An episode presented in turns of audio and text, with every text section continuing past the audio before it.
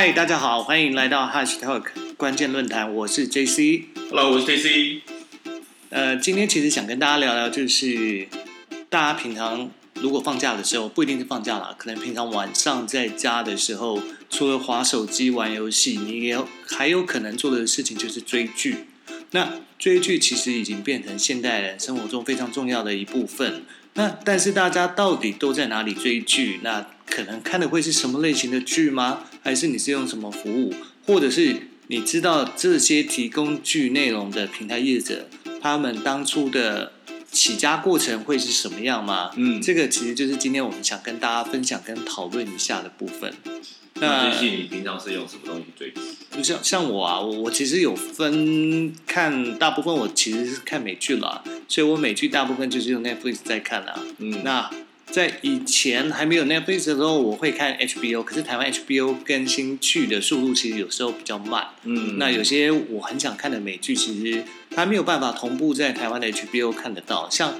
其实很久以前有一部美剧，我是很喜欢看的，叫做台湾叫《英斯路》的《Walking Dead》。嗯，可是那个的后面有点有点走样去了，所以后面其实很难看。对，但前面还好看的时候，有时候其实等它它不是同步的，所以以前呢只能看第四台的时候，其实会觉得哦，真的很辛苦哎。嗯，可是《英之路》Walking Dead 里面的人就已经很难看了，还可以难看到什么地方去？但后面已经我觉得。呃除了演员自己不想演，所以就必然被刺死离开以外，再就是他每后面就是最后面就是在大概后面十几集十几季，嗯他演的内容都在演个人的心境啊，或者什么有的没的。在主题上面，对不对？对对对，就是感觉没那么好看，不像一开始我想看那个僵尸大战之类的。好的，就是见好就收了，就对是不要是一直拉长这个，为了要赚赚这个那个收视率。收视率，对对 收视，他差点讲收听率，算这个收视率，剧一直要把这故事好像就是拉的很长，然后没有什么内容。对，所以后来有这些所谓的 OTT 服务的时候，其实哇，我好开心啊，因为我可以订阅我自己想看的剧，然后快上线的时候，我先订阅，说等它上线后通知我。那有了以后，我只要有时间，我就可以看，而且更好的是，它可以记住我上次看到什么时间，我下进去，不管我换了另外一个装置，我还是可以继续从这个点接下来看。嗯，对对，那个对我是非常方便的一个服务啦。那可是像我说我用 Netflix，那 T C 你呢？你你大部分除了 Netflix，你会用其他的 OTT 平台吗？嗯，其实我第一次接触这个 OTT 也应该是从 Netflix 开始吧，因为当初至少我订阅了三四年有了，所以三四年前应该如果要以这种美剧或者是说美国的欧美的影集，或者是说啊、电影，觉得 Netflix 还是比较，我觉得一个就是画质吧，嗯，那你可以确保，不管当然不提倡各位去线上抓这种不用付费付钱的，但是相我觉得，但是一定有人做过，但我自己也做过。好，anyway，我觉得以画质来讲，跟你可以确保它的那个内容是真的，比如你要找那个那个蜘蛛蜘蜘蛛人好了，确保里面是蜘蛛人，因为有时候上网抓蜘蛛人里面抓下来，结果不是蜘蛛人，就花很多时间去 download 它。anyway。我觉得就是至少在一个比较公可以公信的公信力比较强的一个平台，然后内容也是纯正，不是不是盗版这样的一个一个平台上面的话，我觉得 Netflix 是我当初一开始直到现在都还是在使用。那另外的话，如果你要追，比如说一些亚洲的一些戏剧或是电影的话，可能就会是现在比较多，我可能会比较在爱奇艺上面看吧。对，因为爱奇艺上面好像除了嗯，你说有一些陆剧，有也有台剧，嗯那甚至还有韩剧。对哎，它上面韩剧其实好像还比较多。我觉得那好像是他当初的策略。嗯他其实，在当初他们在中国市场的时候，跟优酷在大战的时候，他是以韩剧这条路去切开它有另外一条方向。嗯对，所以其实要看一些亚洲剧的话，其实还蛮方便的。那嗯但讲到亚洲剧，其实像在 Netflix 上面，我我是最近前一阵子啦，在上面看了日剧后，我发现说那上面其实日剧还蛮多的诶，嗯，只是说我们好像比较没有那么习惯看日剧，但对啊，但现在还蛮多的。现在好像一般以台湾的收视习惯来讲，过往可能是日剧、港剧嗯嗯，哦，然后年纪长一点可能会看那种宫廷剧，嗯，哦，比如就是那种讲那种乾隆啊，还是那种康熙啊，你讲的好像很老，民国民民民还没有民国之前这种的这些这些大陆剧哦，什么还有什么？你年纪比较长，应该比较清楚。谁谁给你 年纪比较长就会看这些吧？好，那但后来我觉得慢慢的，除了然后韩剧，就像我们上一集聊到，就是 K-pop 韩剧。K drama 这件事情其实也是一个趋势啊，前前几年，哦，对。不管是什么来自非常盛行啊对。对，然后什么主君的太阳，类似这些，对，等最近那个收视率不太好，叫什么“永远的君主。永远的君主，然后最近还有就是那个就是精神病的那个，也在那个上面有演那个”，，是。好，就是看我们就是不是这个族群，所以连名字点不出来。我觉得其实最近韩剧好像也就是遇到了一些瓶颈，哎、其实韩剧前一阵子很多买版权去翻拍的，所以我觉得就像你讲的一样，他们的那个原创性似乎是不是有遇到一些瓶颈？嗯，对我，觉得，我觉得东西做久了都会有一些瓶颈吧，不一定是是戏剧这一块。但我觉得现在看到就是韩剧其实是有遇到一些瓶颈，可能有一些演员也是没有像之前那么强吧，嗯就是嗯，演员阵容没有之前那么强。然后前一阵子其实台剧有慢慢的上来，还蛮不错哦。对不对这一阵子有很多感觉是很好看的哦，尤其不管说它是在哪个 OTT 平台上面上架，嗯，但是都有一些不错表现。可是，在跳下去讲说到底是哪些台剧之前，我想要来问一下、嗯 OTT 它到底是什么东西啊？是什么东西的缩写？你讲完了哦、O T T O T T 是什么东西？对我觉得这个这个这个名词还蛮妙的，因为我不知道，也许可能是我们做行销的才在讲 O T T 吧。一般消费者、一般观众应该就讲追剧平台或者是线上观影音观看平台吧。会不会大家只知道有 YouTube？对啊，或 YouTube 那就是 Netflix 这种，它不会统统称叫它 OTT。OTT 原文就是它是其实三个单字拼在一起的，叫做 Over the Top，那就是简单来说就是机上盒吧，嗯对，不对？就机上盒，因为机上盒是不能只能放在电视上面嘛，所以它就是在这个这个 Over the Top 的这种概念。有点像是早期我们看第四台啊，嗯那其实到现在为止也都是啦，都需要装一个小盒子啊。但现在不是装上面，那现在装哪里？现在家里都会装好，知道吗都会留个地方在电视机下面，然后把那个机盒子盒子放在下面去。那就跟 MOD 也是一样啊，还对那 MOD 也是给你一个对，从以前一定要牵网路，到后来说什么哎可以用用一个那个接收网络讯号的呃一个小装置接上去，到现在搞不好呃可以直接吃 WiFi 吗？我不晓得，因为我家 MOD 其实不是最新的，所以嗯，我不知道会不会最新的 MOD 可以直接吃 WiFi 就可以播。哦。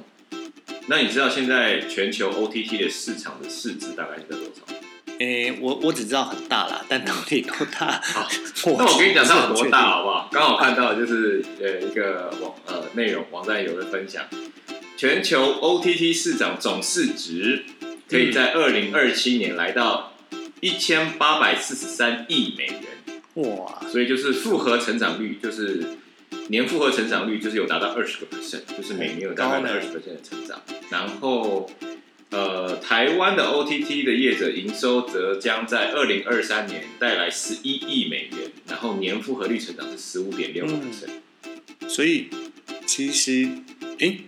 但这我就想到了哦，你刚刚讲到 OTT 台湾的成长营收，嗯可这里面应该大部分其实还是当观众的比例比较高，嗯，自己来拍戏的比例。我我相信有机会慢慢成长了，因为前面刚刚讲到，最近这一阵子有很多台剧，其实表现都不俗嘛。对，对啊，所以应该是有机会成长，但是我觉得某种程度上面比例比较大，可能还是在于做观众的这一块，嗯，就是呃台湾的部分是做观众这一块去让这个 OTT 的营收整个成长起来，观众也是说就是付费看啊，看点看对啊，但是是我们自己来拍的部分啊，应该还是需要时间累积啊，对，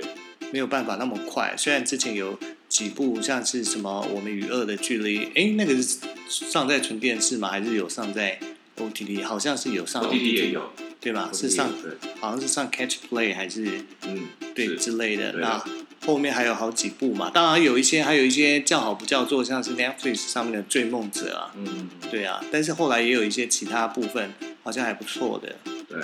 对。市场啦，像在其他美国这种市场大型市场啦，还有就是我们知道的中国市场主要的 OTT 平台会有哪些？嗯。像我我其实就知道 Netflix 嘛，嗯。美国 Netflix，那嗯。其实 Netflix 它最早是一个线上录影带、线上 DVD 出租店嘛，所以它嗯。其实成立很早，听说成立已经有二十年的时间，是一九九几年，对，九八还九七年就成立的，七年吧，九七年，嗯。那一直到二零零七年，它才转型变成是线上的串流音影音服务平台。但我记得同年那个时候还有另外一家叫呼噜，Hulu，哎，所以其实你知道，在早期那个年代，除了 Netflix 跟呼噜以外，还有什么是美国那时候成立的 OTT 平台吗？还是说你都忘光了？那你就讲现在那个时候应该我在的时候应该还没有所谓的 OTT 平台，因为那个时候我的呃，我记得 Netflix 还是在订阅 DVD 的时候，哦，对，所以那个时候的演变应该是从当初我们一般去 DVD 都会去实体店面、实体通路去租借嘛，那个时候应该蛮台湾之前也有，就是那个百事达。百事达 Blockbuster，对，然后到后来就是朋友们慢慢的觉得说，哎，干嘛出去去租这个 DVD，觉得有点经不经济实惠。嗯。我觉得宅经济就是从那个时候开始，就是连个 DVD 都要去。他我记得那时候好像是付月租费，嗯。你就这个月租费里面你可以看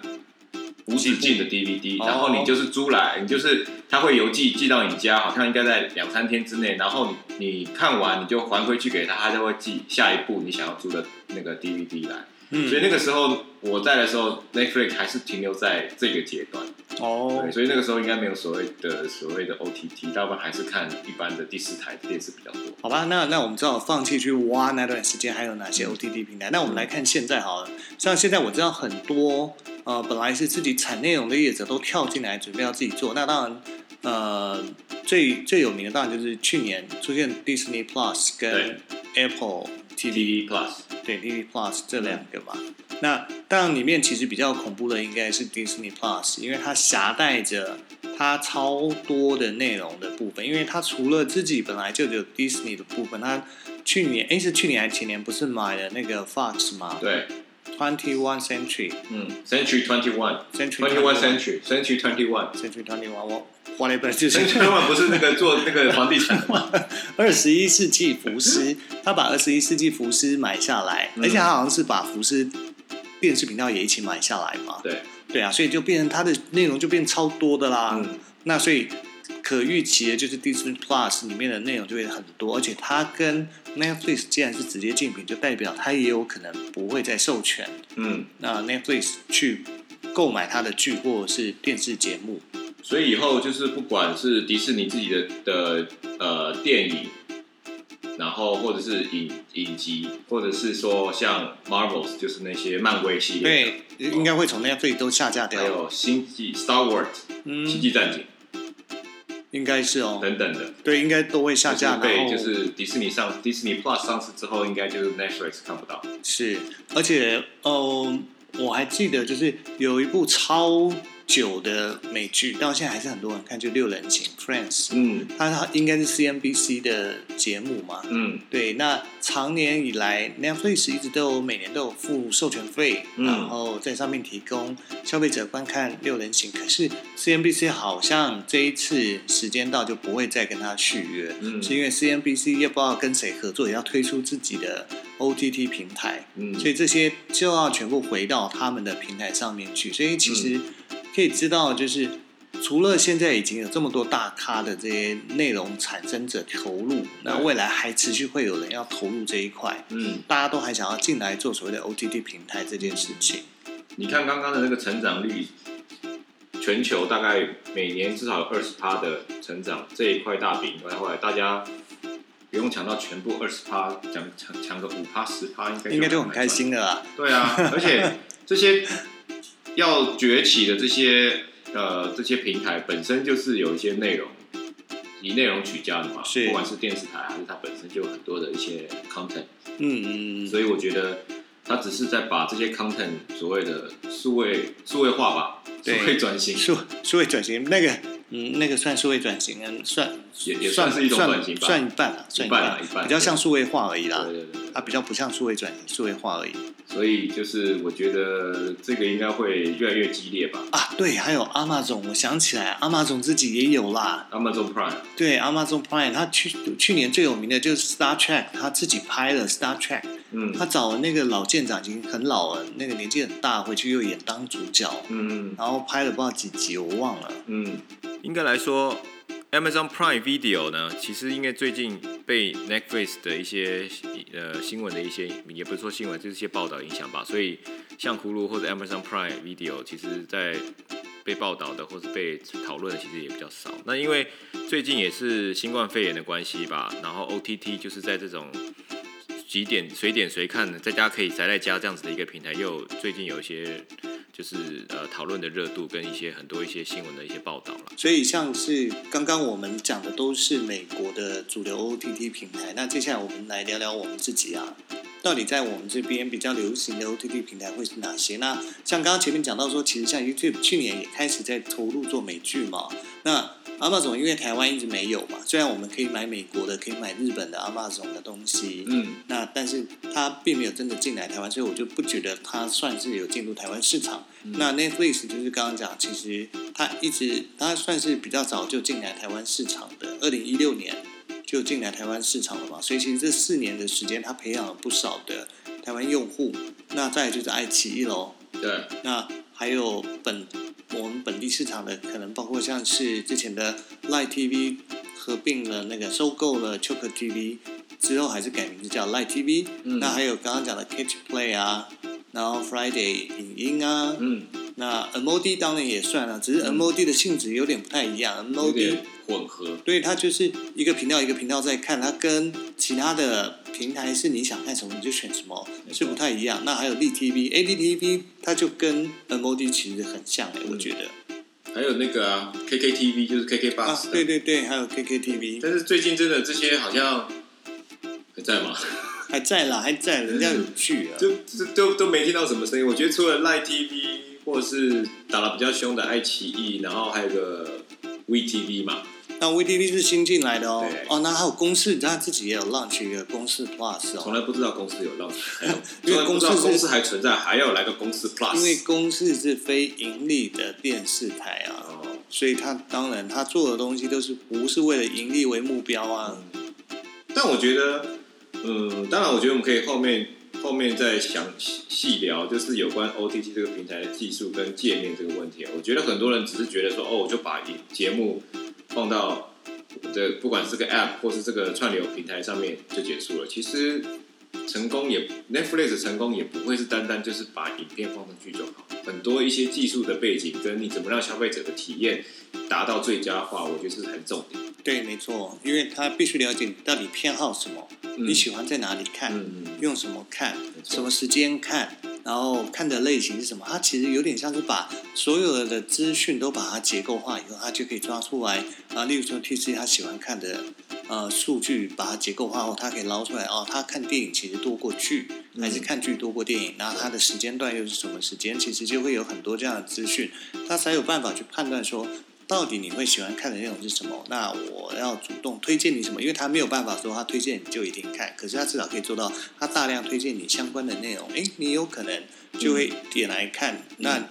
哪些你会持续收看，哪些你可能很快就不看了？对。那他就有以此，他就知道说你的收视曲线是什么样，你的收视偏好是怎么样，来做一个调整，那才能慢慢的养成说，哦，它上面的内容其实是很受到消费者欢迎。就是讲白了，就是第一个，他去谈呃采购剧目的时候，他知道他要买哪些剧，它是可能是爆款，它哪些剧是有可能是地雷，除非我今天在谈判的时候是不行，就是内容方是说，哦，你要买这部爆款的剧可以啊，可是你要连那个地雷一起收购，可是地雷的部分我可以便宜一点卖给你，但这个就是另外一方面的商业上面的合作的部分，那